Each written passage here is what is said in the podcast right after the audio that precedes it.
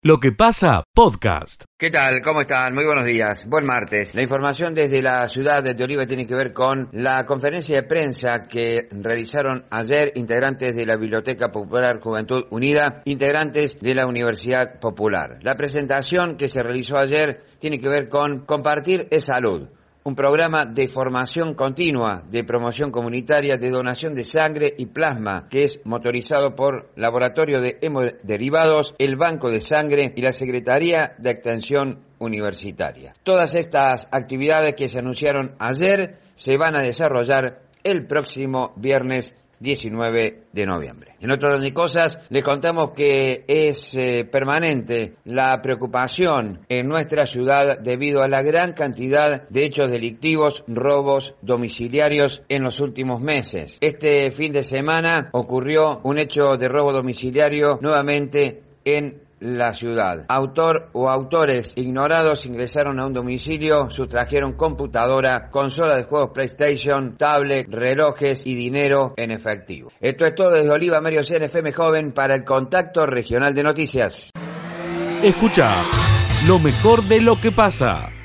Muy buenos días para todos. Anabela Actis desde la localidad de Las Perdices y a través de Radio X102 con la siguiente información. Se ha realizado y se ha terminado ya el trabajo en la capilla del cementerio local. La municipalidad en forma conjunta con la cooperativa eléctrica de nuestra localidad han finalizado los trabajos de ampliación, adecuación y pintura de la capilla del cementerio local. Ahora los visitantes van a tener un espacio más amplio, y más cómodo. Por otro lado, hablamos de lo que es la temporada de verano de la pileta del natatorio de Cooperativa Eléctrica Local. Hablamos del verano 2021-2022. Vamos a disfrutar, vamos a poder disfrutar nuevamente todos de la pileta con todos los espacios recreativos con los que cuenta, los espacios deportivos. La apertura va a ser en el mes de diciembre de 2021. Se va a poder hacer el registro a través de la web, se van a conocer las tarifas y las modalidades de pago con beneficios para todos. Por el momento es la información para compartir con ustedes desde Las Perdices para el Contacto Regional de Noticias. Escucha lo mejor de lo que pasa.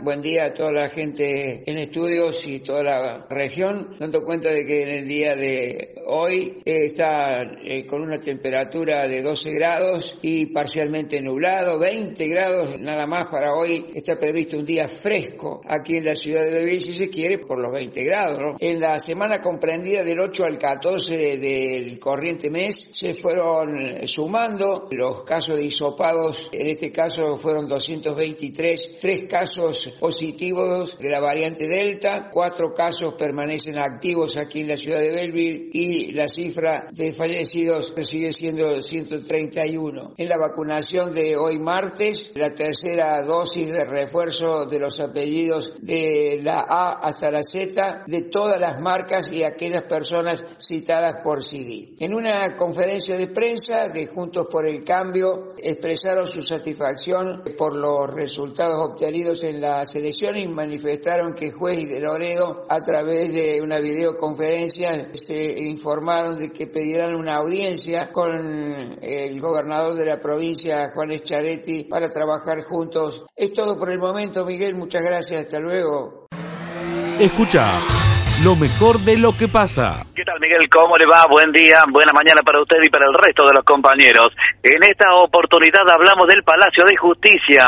La jueza de control ha confirmado la prisión preventiva a Jorge Macei, quien se encuentra detenido en la unidad penitenciaria número 5 de Barrio Belgrano. El mismo está acusado por el supuesto delito de abuso sexual, acusado por abuso sexual gravemente ultrajante y abuso sexual. Es todo el informe, Miguel, volvemos en cualquier momento. Escucha lo mejor de lo que pasa. En lo que pasa llega el especialista del tambo, José Yacheta. Mañana campestres, todoagro.com, José Yacheta, buen día, José, ¿cómo estamos? ¿Qué tal? Buen día, Miguel, ¿cómo te va? Una excelente jornada la de hoy, fresca mañana, agradable por cierto. Eh, ¿Sin lluvias en el horizonte o tenés al pronóstico hay algo previsto allí? Y acá, Verónica, al comienzo del programa a- hay un atisbo de desestabilización, pero es puro amago hasta ahora nada más. Bien, porque te cuento que está mm, se está trabajando intensamente en lo que es el aprovechamiento de los cortes de alfalfa. Eh, está muy bien, digamos, el cultivo, va a ser una gran prestación y sobre todo va a ser ahorrarle mucho dinero a, en lo que es la, pro- eh, la provisión de proteína y fibra para alimentar las vacas y eso es una buena noticia para los productores agropecuarios. Yo estoy eh, revisando, Miguel, el tablero de comando sectorial, Ajá. esto es el reporte que mes a mes el Estado Nacional hace de los precios que se pagan por la leche. Bien. ¿De acuerdo? Bueno, eh, el precio promedio para el mes de octubre, el informe es de noviembre, o sea, eh, siempre a mes, a mes vencido, lo que se pagó la leche en octubre sobre 8.052 liquidaciones fue 33 pesos con 27 centavos el litro. Ajá.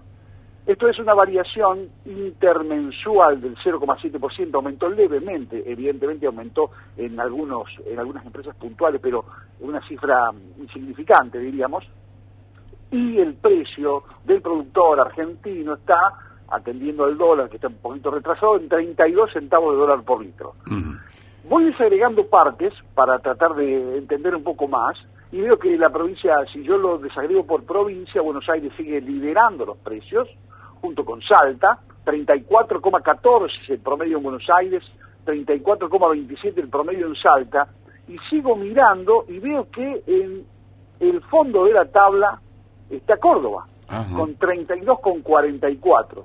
Recordá que dije 34 con 14 Sí, Buenos Aires, sí, es decir, sí. que tiene un peso con 70 de diferencia la leche de Buenos Aires con la leche de Córdoba. ¿Qué La tendrá de diferente? Es muy mucha plata, casi dos pesos, José. Es mucho. Sí, cla- claro que sí. Bueno, y volvemos al, a- a- al, al- al monotema de el- si es correcto, si es lo que verdadera y realmente se paga, lo que percibe el productor. Uno tiene que pensar que no, que el productor de cordobés cobra bien parecido al de la provincia de Buenos Aires. No habría grandes diferencias, ya que eh, no hay una empresa que pague más que otra así, eh, diríamos, con este caudal notable de información que va y viene. Es Mm. decir, los productores están bastante bien informados. Ahora, solo para cerrar, te cuento que si uno toma todos los promedios de la leche, y te repito que son liquidaciones, esto es el precio real, la leche A, que es una leche de altísima calidad, que tiene muchos sólidos, cobra el más el que más cobra cobra 41,58 41,58 por litro. Oh. Esa es una leche que tiene menos de 50.000 unidades formadoras de colonia, menos de 200.000 células somáticas y tiene más de 720 de sólidos. Ujú. Esto es proteína más grasa. ¿Y sabes cuánto es la punta? Para abajo, 24,63. Qué lejos, por Dios. 24,63. Entonces, Estamos hablando de aquí 20 está expresado... No, no, no. Es terrible, 20 pesos de diferencia entre, las- entre ambas puntas. Eh, claro, Es casi mucho. 20 pesos de diferencia entre una leche de altos sólidos, de alta calidad, de seguramente alto volumen y una leche que está en el otro extremo. ¿Te imaginas, José? José. Discúlpame, eh, ¿te imaginas quien está escuchando, un tambero que está escuchando, que está cobrando 30 pesos? eh, te escucha que un número de 41 dice, ¿cómo? Yo no puedo. Eh, es para. Em, si reúne a la familia y dice, muchachos, ¿qué está pasando acá? Algo estamos haciendo mal. O algo hay que No, eh, corregir. lo que sucede es que está medida en litros y, y uno se eh, tiene que tratar también de no equivocarse, aunque sea impactante la cifra, Mm. porque con lo que se hacen quesos es con sólidos, no con el agua. Por ende, la medición en litros es un poco engañosa. Y lo, hay que, lo que hay que hacer es medir en sólidos. ¿Cuántos sólidos? Es decir, ¿cuánto rendimiento quesero me proporciona esa leche y cuánto rendimiento quesero me proporciona esta otra leche? Ah, está bueno. cuánta calidad composicional e higiénico-sanitaria, una leche educada, una leche, diríamos, de alta calidad, me, me proporciona el rendimiento que sea y cuánto me proporciona la leche, diríamos, con muchos coliformes, con muchas unidades formadoras de colonia, con Correcto. muchas células somáticas. Escucha lo mejor de lo que pasa. Tengo heladeras, tengo freezer y no se puede laburar de esta manera. Son cortes no programados, son cortes de golpe, ¿verdad? Golpes así repentinos y viene eh, como que te mandan la luz de nuevo y como que se vuelve a cortar dos, tres veces y después se corta, la última vez se cortó como cinco o seis horas. Se nos pueden quemar las heladeras, viste, las máquinas, yo tengo máquinas también de panificación, corro el riesgo eso de que se me queme un motor o algo. El propietario de acá sí ha hecho una denuncia, ha hecho algo y le han contestado de que ha crecido mucho Villa María y no tienen infraestructura para poder bancar tantos edificios y tantas construcciones que hay. Por eso son los cortes de luz que hay. Escucha lo mejor de lo que pasa. Lindo esto. Está Otto Wester en línea. ¿Cómo está Otto? Un gusto. Buen día. Hola Miguel, ¿cómo le va? Muy buenos días a usted y a todo su equipo. A ver, queremos conocer el avance de esas obras, la refuncionalización de es un hecho importante para la vida comunitaria. Eh, bueno, efectivamente, el avance, Miguel, es que hay ya dos máquinas y unos cinco o seis operarios que están trabajando en la limpieza general del predio, porque la obra es en el Gavín en sí mismo, pero también en el entorno del Gavín, así que eso se está acomodando. Durante muchos años eso estuvo ocupado por personas que desarrollaron su, su vida alrededor y eso fue acumulando una cantidad de cosas que hoy necesitamos sacar y que necesitamos trasladar a otro lugar. Ese es el trabajo que hoy se está haciendo, pero en realidad en ese lugar, en el término de los 270 días, que es que, el tiempo está planteado de ejecución de obra, vamos a tener una biblioteca, vamos a tener un, el Municerca va a funcionar en ese lugar, va a haber oficinas, talleres de para trabajar con perspectiva de género, para trabajar en cuestiones de oficio, para trabajar en algunos talleres que tienen que ver con eh, la actividad recreativa de los niños. Va a haber una medioteca, una medioteca tal como la que conocemos en el centro. Ya hemos comprado 700 libros para esa medioteca. Bueno, el cambio va a ser el cambio en el entorno del barrio de Villa, el barrio industrial, una parte de las playas, Villa Albertina está del otro lado de las vías, va a ser muy importante y en realidad además es el principio de una modificación de la zona sur de la ciudad eh, en la cual tenemos mucha expectativa y estamos trabajando con algunos otros temas. Eh, ahí, Otto, estoy pensando que, como está anunciado la pavimentación de todo eso, va a quedar todo sobre una avenida el Gavín. Todo el Gavín va a quedar sobre una avenida. y la otra cosa, Miguel, estamos, yo estoy por entrar a una reunión ahora estamos trabajando con gente del RENAVAP, que es el Registro Nacional de Barrios Populares, que responde a una legislación nacional que los garantiza y le garantiza su acondicionamiento a un hábitat que le permita a esos barrios y a esos asentamientos mejorar, toda esa zona va a estar dentro de este objetivo de modo tal, por eso por eso este, te digo, Miguel, que el, la zona sur de la ciudad, todo ese contexto, las playas, eh, esas 23 hectáreas que hasta hace unos días estaban tomadas y que hoy lo hemos resuelto y estamos cerrando con la gente que estaba tomando ese lugar un modo de localizarse mucho más preciso, más ordenado, más adecuado también a, a, que puedan contar con toda la infraestructura necesaria. Todo eso va a quedar este, alumbrado, digamos, no solo por esta obra de la modificación del gabinete de pavimento, sino por una cosa mucho más eh, contextual. Realmente tenemos una gran expectativa con eso. Se entiende perfectamente porque, Otto, además, la ciudad no es solo la costanera, el centro. Eh, la ciudad también, por fin, la zona sur de la ciudad eh, va a cobrar entidad propia y se acopla. Tal se, cual, se, cual. Se alinea con esta ciudad. El, el, objetivo que tenemos es replicar en esa zona de Villa María, que hay alrededor de 20 25, 30 mil villamarienses uh allí, poder replicar esta infraestructura que tenemos en el centro y que es tan concurrida y es que es tan, digamos, apreciada por los villamarienses, por los y las villamarienses, como es la medioteca, como es la tecnoteca, el Centro Cultural Fabio, porque ahí también va a haber un auditorio, no va a ser de la misma dimensión, pero va a haber un, un, auditorio, va a haber otra infraestructura, va a haber caminería en toda esa traza que va hasta la cooperativa del Sol, hasta el viejo Galpón Grande. A lo largo de todo eso va a haber caminería, postas de salud, un nuevo dispensario probablemente, un playón deportivo. Eh, estamos... Escucha lo mejor de lo que pasa.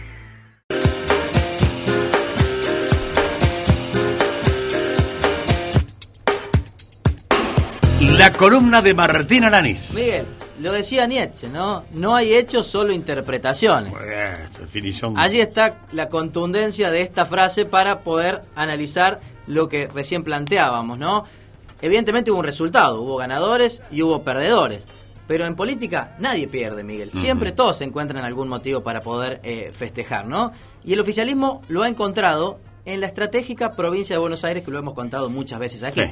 Se esperaba una derrota de entre 10 y 15 puntos en función de lo que pasó en las PASO, y sin embargo, esa derrota nacional, que se esperaba en 15 puntos, terminó siendo de 7 y medio, 8 puntos, veremos el escrutinio definitivo, y en la provincia de Buenos Aires fue de tan solo un punto.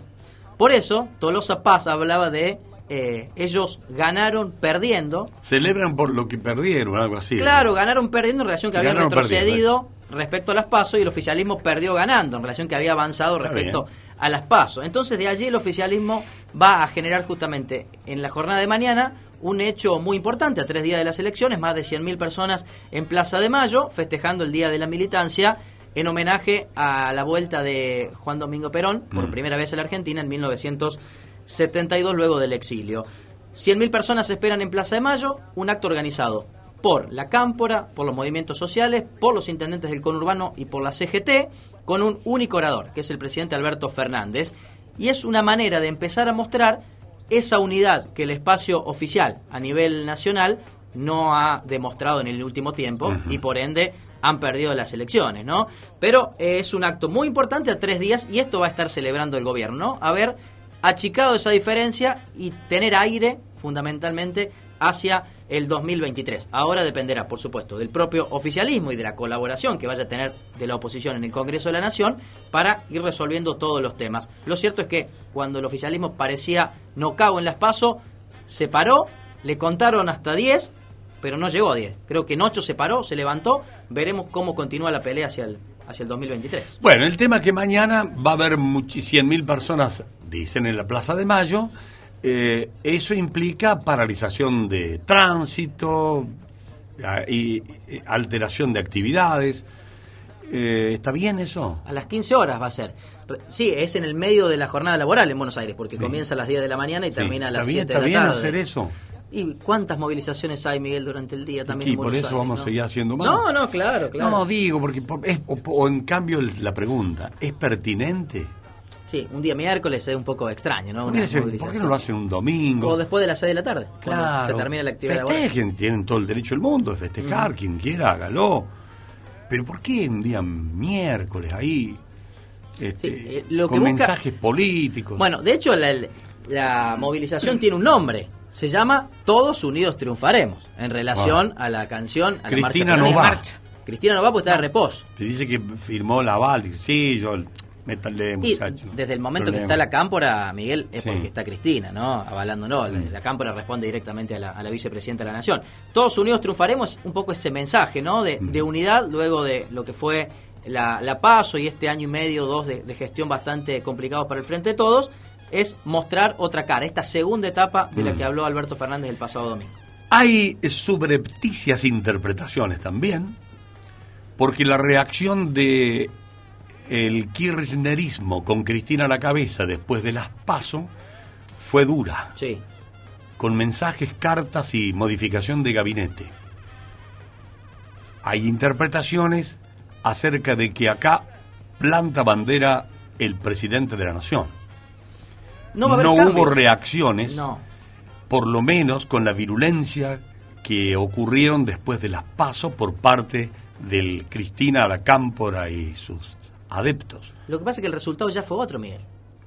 Ya fue otro. Si bien el gobierno perdió en todo el territorio nacional, perdió en 15 de las 24 provincias, ya es otro el semblante. Cuando lo veíamos en Bueno, la cara para de los la diferencia también los hace mantener motivados, digamos, porque ta- hasta último momento estuvo muy parejo lo de Tolosa Paz. Muy parejo realmente. Y vamos a ver el escrutinio definitivo, porque un punto en la provincia de Buenos Aires Mm. Sí, es muy poquito por la cantidad de electores. Vamos a esperar justamente el escrutinio eh, definitivo. No creo que cambie demasiado, pero algunas décimas pueden hacer Y modificar ahora la- otro acto más. la cantidad de diputados y puede ser otro acto más si termina dándose vuelta, cosa que, que no creo. Lo cierto es que ¿Por qué no se sientan a conversar? bueno, algo logren consenso, me anda este es festejando el una cosa. ¿Por qué Me sacaste la palabra de la boca. Disculpame, Me Martín. sacaste- pero- ¿Sabes por qué? Aquellos que dicen, eh, no, el peronismo perdió el quórum en el Senado de la Nación, eh, ¿qué va a pasar ahora? ¿Qué va a pasar? Nada va a pasar, al contrario, se abre una etapa de diálogo muy interesante en la Argentina, porque ni el oficialismo ni la oposición, en senadores y en diputados en las dos cámaras, tienen ni quórum propio para sentar a sus legisladores, ni mayoría propia para aprobar las leyes. Es obligado, en el caso del Senado, el diálogo del gobierno nacional con los gobernadores, porque los senadores responden a los gobernadores, así lo marca la Constitución Nacional, y con los diputados, por supuesto, que responden al pueblo.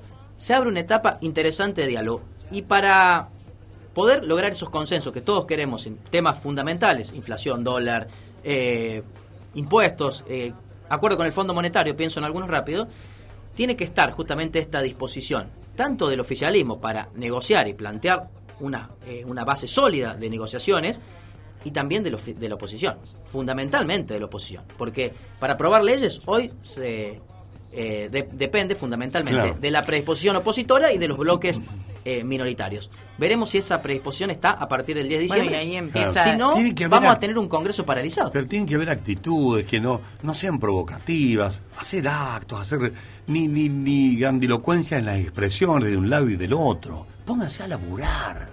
El país necesita que se laburen. Estamos en situación extrema, no se han dado cuenta. Ahí es el, el senador de intendente de Tucumán y dice, anda vos, vieja. Anda vos al Senado, yo me quedo acá en la... Pongamos un poco de seriedad, caramba.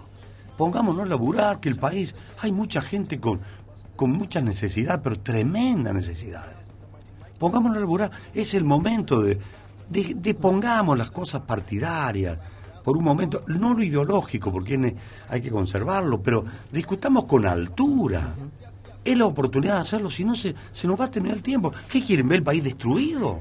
Y después empezar a construirlo de nuevo. Y la sociedad le ha dado una oportunidad a la dirigencia política en esta ocasión, Miguel. Porque considero que el diálogo que se va a abrir en la Cámara de Diputados y de Senadores a partir del 10 de diciembre es un mensaje de oportunidad de la población Mm. a la clase política. Porque sí o sí tienen que dialogar para consensuar. Caso contrario, vamos a tener un Congreso paralizado como estuvo en 2009, 2010 y 2011, donde el famoso Grupo A, ¿se acuerda? Que era mayoritariamente opositor, no permitió el avance de ninguna legislación. Bueno, ese Congreso no va. El Congreso del oficialismo, que aprueba todo con levantando la bandera como un juez de línea, Sí. tampoco va. Tiene que haber un Congreso de consenso. Y hagan algo, porque hay 30% que no fue a votar, ¿eh? Y del- la mayoría del 30% son jóvenes. Es un mensaje, es un profundo mensaje, es un importante un mensaje. Hagan algo, no sigan por la ruta de, de, eh, todo sigue así, hagamos el acto y la, la- No, no, no, cambien. Cambien, por favor, háganlo. Eh, también creo que el oficialismo no tiene margen para seguir peleándose. Por eso en el acto va la cámpora y la Cristina dice, bueno, sí, hagámoslo, no, no mando más cartas, no, no, no, no, no hay más margen. No, no. ¿Entre ellos, entre ellos mismos? No, no tienen margen. No, es la última oportunidad. La, la población le dio aire en esta ocasión, ¿no? Sobre todo la provincia de Buenos Aires le dio aire, ¿no? Para que lleguen al 2023 Con de la mejor manera. ¿eh? Y sí, bueno, Pero bueno, bueno. Eso es tela, ¿cómo dice? Harina, arena de otro De otro costal. costal. Claro. Eh, pero eh, le ha dado una oportunidad a la población más allá de que ha perdido las elecciones. Esa diferencia grande que se esperaba no fue tan grande. En el Congreso las fuerzas han quedado con paridad. 129, 120 diputados el Frente de Todos. 100, no, perdón, 118 el Frente de Todos, 116 eh, Juntos por el Cambio, 35 a 31 en senadores. Muy parejo todo, momento del diálogo. Escucha lo mejor de lo que pasa. La verdad que la obra, yo creo que Villa María está levantando todos los espacios verdes, se ven muchas obras en plazas. La verdad que una obra en el, acá en el centro hace muchísimos años no se hace, algo así. Así que bienvenida sea, creo que por lo que se ve acá arriba están renovando todas las veredas y era algo que ya, ya lo necesitaba. Bueno, para lo que la ciudad, eh, arquitectónicamente, bueno, pero eh, digamos, ah, si armó una lista de prioridades, hacen falta otras cosas antes que arreglar el plazo. Por ejemplo, vivienda. Sí, totalmente. Sí, sí, sí, sí, porque esto, eh, a ver, si, si estamos viendo que está en pleno centro y, y es un lugar medio neurálgico para, para para el paso de la gente y todo eso, sí, está, está bastante demorado, no sé lo que irá de demorar. Para, para colmo, eh, en las épocas que estamos, están llegando la fiesta, viene mucha gente, se llega mucha gente de afuera y todo eso,